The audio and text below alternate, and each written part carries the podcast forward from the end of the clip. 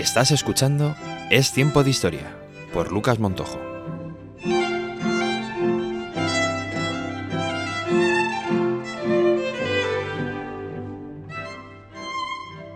Soy Lucas Montojo, historiador y escritor, y te invito a que me acompañes en el viaje al pasado que vamos a emprender hoy.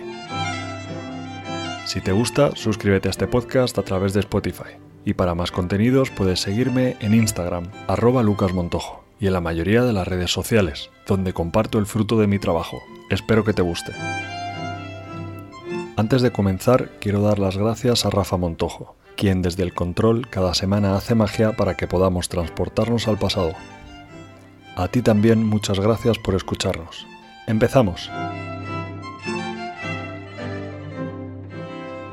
Al final de nuestro último viaje, en el episodio 1 de Es tiempo de historia, fuimos testigos de un momento de enorme importancia histórica, el encuentro, frente a frente de Hernán Cortés con el emperador del imperio azteca, Moctezuma II.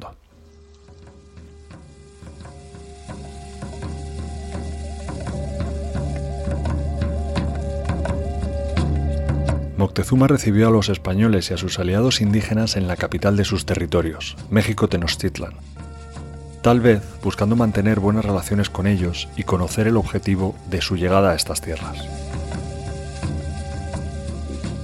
Antes de este encuentro, al emperador ya le habían llegado informaciones sobre Cortés y sus hombres desde que estos desembarcaron en el Golfo de México.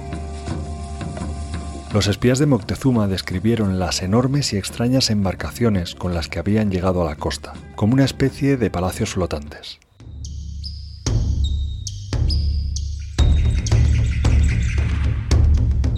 Describieron también a su señor las características físicas de los españoles, altos, barbados, de piel clara e incluso algunos con cabello rubio.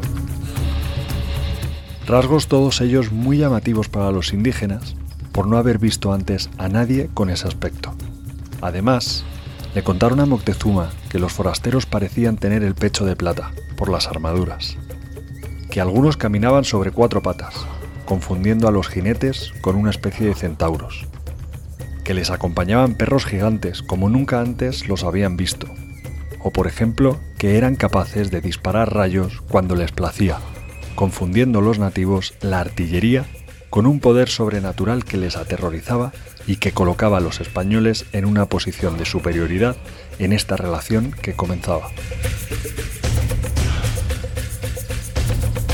Es lógico pensar que el gran Moctezuma pudiera plantearse que Cortés encarnara a alguna divinidad, como Quetzalcoatl, la serpiente emplumada. No obstante, el emperador prefirió ser cauto ante las terroríficas descripciones que de los españoles recibía, y pidió a sus embajadores que persuadieran a Cortés de su intención de entrar en la capital de su imperio. Para ello, sus emisarios utilizaron las palabras y como signo de buena voluntad, le entregaron al conquistador como regalo objetos de oro. El noble metal no hizo más que aumentar el interés de Cortés en conocer al gran Moctezuma y saber si realmente sus riquezas eran tantas como se imaginaba. El 8 de noviembre de 1519, Hernán y sus huestes entraron en la Gran México Tenochtitlan.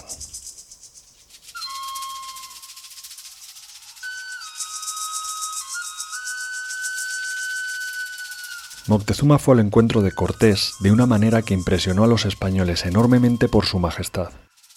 Un grupo de criados limpiaban el suelo con una especie de escoba, otros, detrás de los primeros, iban poniendo alfombras por donde pisaba su gran señor, quien iba bajo un palio de plumas verdes y calzaba sandalias de oro. Detrás de él 200 nobles componían el séquito. Cuando el emperador se detuvo, Hernán Cortés se apeó de su caballo, se aproximó a él y cuando le iba a abrazar según nuestra costumbre, quienes rodeaban a Moctezuma lo impidieron. Entonces Cortés le colgó al cuello un collar realizado con perlas, entonces llamadas margaritas, diamantes y piezas de vidrio regalo que mucho gustó al emperador. Los españoles fueron cordialmente recibidos en la ciudad, y con la ayuda de sus traductores, Cortés y Moctezuma pudieron intercambiar palabras. De esta manera Cortés hablaba y el náufrago español que vivió entre los mayas, Jerónimo de Aguilar, que presentamos en el primer capítulo, traducía del castellano al maya. Malinche conocedora de varias lenguas, traducía el mensaje de Aguilar del maya al náhuatl, la lengua de los aztecas, haciéndose posible de esta manera la comunicación entre los españoles y los aztecas. Cortés y sus hombres fueron instalados en un palacio que había pertenecido al padre del emperador.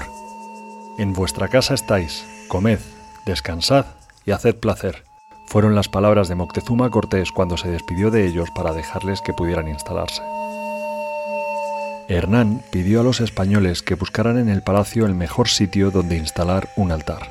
Dos de sus hombres se percataron de que en una pared había señales de que una antigua puerta había sido tapiada y decidieron conocer lo que escondía.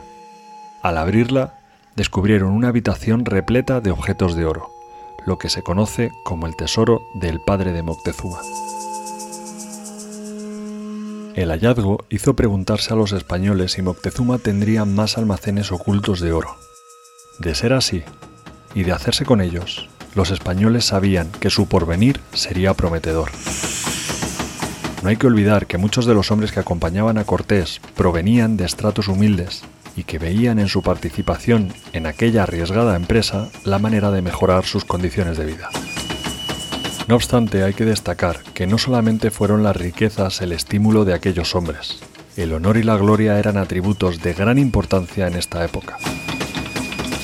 Sobre el tesoro encontrado, Cortés ordenó tapiar de nuevo la pared no quería que Moctezuma, en una de sus múltiples visitas al palacio de su padre, se diera cuenta de que habían descubierto su escondite. Más tarde, ya habrá tiempo de hacerse cargo del tesoro, pensará Cortés. La relación entre el emperador y Cortés fue cordial. De hecho, Moctezuma regalará al conquistador a su hija favorita con la intención de establecer una alianza de sangre. Era la manera de convertir a un aliado en familia. De la relación nació una niña, Leonor Cortés Moctezuma. Los desencuentros que entre el emperador y el conquistador surgieron estuvieron relacionados con la religión de los nativos. Hernán Cortés entendía las creencias indígenas como idolátricas y bárbaras, por lo que intentó en varias ocasiones y con cada vez menor diplomacia que cesaran en su culto, que se prohibieran los sacrificios humanos y el canibalismo ritual.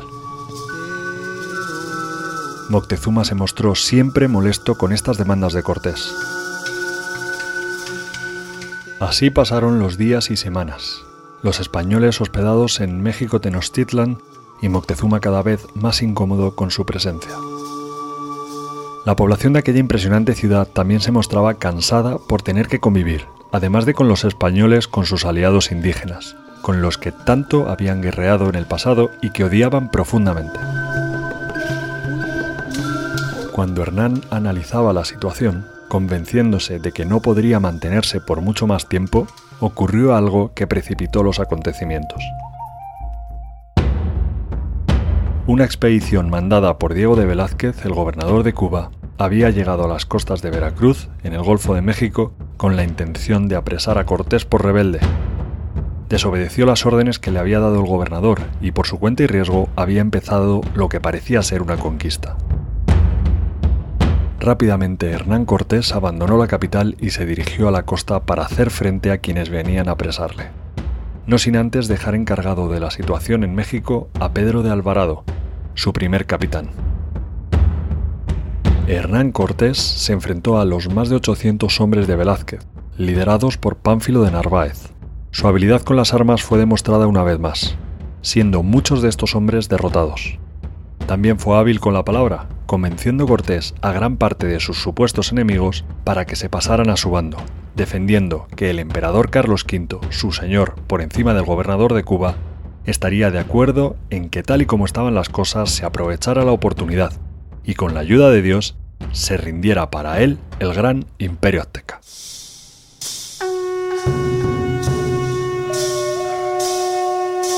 Al regresar Cortés a la capital desde la costa, se encontró con un ambiente hostil. Los indígenas recibieron a los españoles con insultos y salivazos. Hernán no podía comprender cómo había cambiado la situación tanto en tan poco tiempo. Al encontrarse con quien había dejado al mando, su capitán, Pedro de Alvarado, este le explicó lo que había ocurrido durante su ausencia. Alvarado narró a Cortés que al atardecer numerosos indígenas invadieron las calles con instrumentos que emitían rítmicos y amenazantes sonidos de guerra.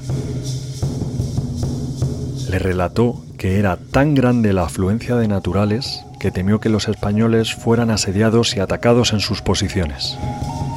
Se sintieron, dijo, como en una ratonera, sin escapatoria, por lo que ordenó abrir fuego contra la población indígena.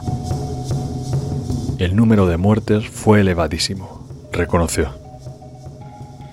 ¿Y el emperador? preguntó Cortés a Alvarado, confiando en que éste se encontrara a salvo. Tras nuestro ataque, los indígenas intentaron asaltar el palacio donde nos encontrábamos, por lo que pedí a Moctezuma que se asomara al balcón y le exigiera a su pueblo que cesaran las hostilidades. Sus propios súbditos, enfurecidos, debieron ver en el emperador a un traidor que estaba con nosotros. Dejaron de reconocerle como su autoridad y comenzaron a arrojarle objetos. Una piedra le golpeó la cabeza y al tiempo falleció. Malinche, tras hacer sus pesquisas, informó a Cortés de que lo que Pedro de Alvarado consideraba amenazantes sonidos de guerra realmente fue una celebración religiosa que los mexicas conmemoraban cada año. Este era el motivo por el cual los ánimos en México estaban tan caldeados. La situación que se encontró Cortés era insostenible. Pidió a sus hombres que se prepararan. Esa misma noche saldrían sigilosamente de la ciudad aprovechando la oscuridad. Antes ordenó Hernán que se abriera la habitación del tesoro y se repartieran las piezas de oro entre sus hombres, pidiéndoles que no se sobrecargaran para que en caso de tener que echarse al agua en la retirada y nadar, pudieran mantenerse a flote. Miles de españoles, con sus caballos y pertenencias y con piezas de oro atadas a su cuerpo, emprendieron una retirada con todo el sigilo del que eran capaces. De repente, cuando caminaban por una de las calzadas y en plena oscuridad, comenzó a sonar una caracola soplada por una anciana que desde lo alto de una de las construcciones descubrió la huida de los españoles y alertó a los suyos. En cuestión de minutos, miles de mexicas armados con lo que tenían les atacaron por la retaguardia y las escenas fueron dramáticas. Numerosos españoles perdían la vida, ahogados en el lago de Texcoco, lastrados por su codicia durante una noche que desde entonces y para siempre será conocida como la Noche Triste.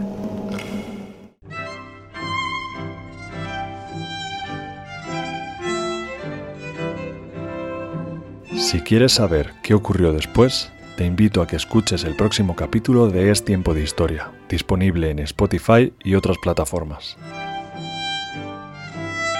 Soy Lucas Montojo, historiador y escritor, y te he acompañado en este viaje al pasado de Es Tiempo de Historia. Si te ha gustado, suscríbete a este podcast a través de Spotify, y para más contenidos puedes seguirme en Instagram, arroba lucasmontojo y en la mayoría de las redes sociales donde comparto el fruto de mi trabajo. Espero que te guste.